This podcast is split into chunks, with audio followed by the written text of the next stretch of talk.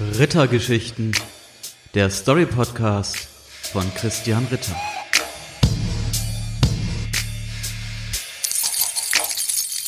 Ein ganzes halbes Jahr.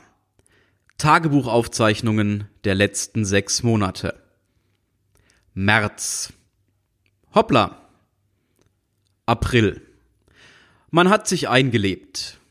Gegen 22 Uhr mache ich mich auf einen Spaziergang durchs menschenleere, apokalyptisch anmutende Ostberlin.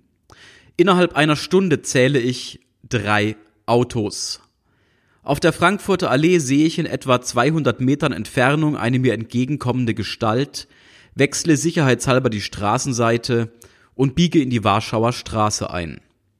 Auf Höhe des RAW-Geländes treffe ich auf den zweiten Menschen der Nacht und werde freundlich von ihm angesprochen. Hey, alles gut? Ja, ja, alles gut. Brauchst du was? Nee, danke. Ach komm, ich geb dir 20% Rabatt. 40! antworte ich aus reiner Feilschgewohnheit. Okay, Deal. Ehrenmann, der ich bin, muss ich den Handel nun durchziehen. Ich kaufe ihm eine Monatsration Weed ab und gehe mit dem guten Gewissen, die Wirtschaft wieder angekurbelt zu haben, nach Hause. Mai. Juni. Um mal wieder was anderes zu sehen als meine Nachbarn beim Heimsport, verlasse ich Berlin und miete mich in einem Hotel an der Ostsee ein.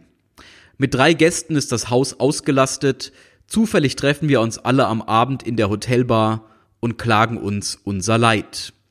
Katrin ist eine junge Mutter und erzählt, dass sie es als eine sehr gefährliche Mischung empfand, einerseits im Homeoffice seit Wochen ihren Mann und ihr Kind um sich zu haben und andererseits zur Entspannung alle auf dem Markt verfügbaren True Crime Podcasts zu hören, die ihr schon viele wertvolle Tipps gegeben haben, diese Situation zu ändern. Um Schlimmeres zu verhindern, habe sie eine Großtante erfunden und sie sterben lassen, um eine Ausrede zu haben, ihre Familie zu verlassen. Ob vorübergehend oder für immer, darüber wolle sie sich jetzt klar werden. Wir trinken einen Jägermeister. Der andere Gast stellt sich als Auto Günther vor und erzählt. Wir mussten alles absagen. Da tut mir im Herzen weh. Mein erstes Autohaus, das habe ich jetzt seit 40 Jahren. Und ich hatte so eine schöne Gala geplant, so eine schöne Gala. Die Barbara Schöneberger, die hätte moderiert. Nicht billig, aber ganz besonders hätte die das gemacht.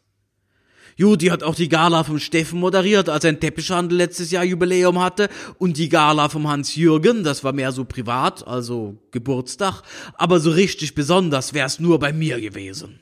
Auch wegen den ganzen Autos. Da hätte sie sich auf die Motorhaube vom Zweiercoupé setzen können beim Moderieren. Vielleicht hätte sie auch gesungen. Das habe ich mir so schön ausgemalt. Du kannst ja heutzutage gar keine Gala mehr machen, ohne dass die Barbara Schöneberger die moderiert. Das gehört doch zum guten Ton. Und die muss ja auch von was leben, die Barbara Schöneberger. Ach, naja. Und bei den anderen vier Autohäusern, da habe ich alle meine Angestellten entlassen. Das treibt mich schon um. Manchmal liege ich nachts wach und denk mir, das wäre schon eine schöne Gala gewesen mit der Barbara Schöneberger. Juli. Wow, ich trete wieder auf. Wie damals. Die Stadt Leipzig lädt zur feierlichen Hissung der Regenbogenfahne vor dem neuen Rathaus als Ersatzprogramm für die abgesagte CSD-Parade.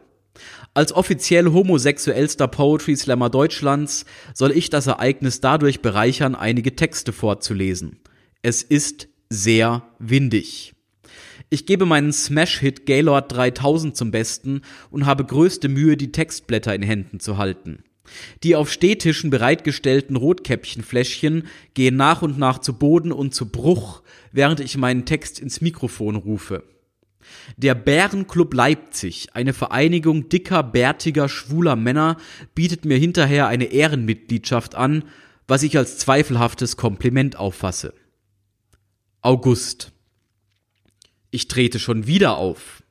Auf einem Techno-Festival für 999 Leute auf einem ehemaligen Militärflughafen in Brandenburg findet im Rahmenprogramm eine Lesebühne statt. Nichts wie hin. Genau für solche Fälle habe ich schließlich einen Uni-Abschluss in Literaturwissenschaft. Vor Ort erfahre ich, dass wir als Closing Act auf einem der beiden Dancefloors den Mitternachtsslot haben, suboptimal. Ich versuche noch irgendwie in die Programmplanung einzugreifen, aber das Orga-Team ist gerade geschlossen bei der Waldmeditation. Die Stimmung ist allgemein beseelt bis ausgelassen, es darf getanzt werden und es wird getanzt. So ziemlich alle Festivalbesucher befinden sich einige Minuten vor Mitternacht genau auf dem Dancefloor, den wir belesen sollen. Dann stoppt der DJ die Musik. Vereinzelte Buhrufe. Hier ist jetzt Kulturprogramm, es findet eine Lesung statt, sagt er durch. Viele Buhrufe. Ihr könnt aber auch auf dem anderen Dancefloor weiter tanzen. Applaus. 992 Leute verabschieden sich Richtung anderem Dancefloor. Die sieben übrig gebliebenen bleiben hauptsächlich deshalb, weil sie sich nicht mehr selbstständig bewegen können. Sie sitzen auf dem erdigen, festgetanzten Boden und starren mit großen Pupillen um sich oder fasziniert auf ihre Hände. Wer hat hier Bock auf eine Runde Gedichte? frage ich ins Mikrofon. Einer hebt tatsächlich die Hand.